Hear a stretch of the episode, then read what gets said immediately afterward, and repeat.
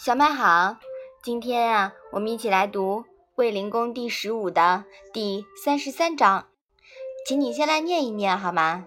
子曰：“至极之，人不能守之，虽得之，必失之。至极之，人能守之，不庄以立之，则民不敬。至极之，人能守之，庄以立之，动之不以礼，未善也。”妈妈，智是智慧的智吗？嗯，你说的很对，在古文里面呀，这个“智”字经常出现，对吧？嗯嗯，是学问和智慧的意思。那“利”又是什么意思呢？“利”呀，就是灵道的意思。那这一章是讲了什么呢？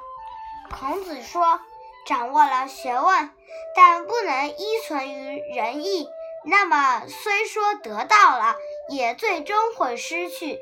掌握了学问，也依存于仁义，但若不庄重的表现出来，那么百姓也不会尊敬你。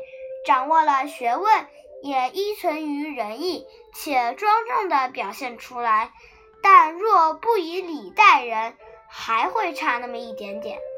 嗯，好，这一段呀，可以看作是对于至于道、据于德、依于仁、游于义的补充了。从反面来阐述，如果学问不依从于仁德，那么只能算是高学历的野蛮人。知识越多呀，越反动。庄庄以立之，则是依于人的具体形式，以礼待人。则是依于人行事的行为规范，或者说是实施条例了。好，我们把这一章啊再来读一下。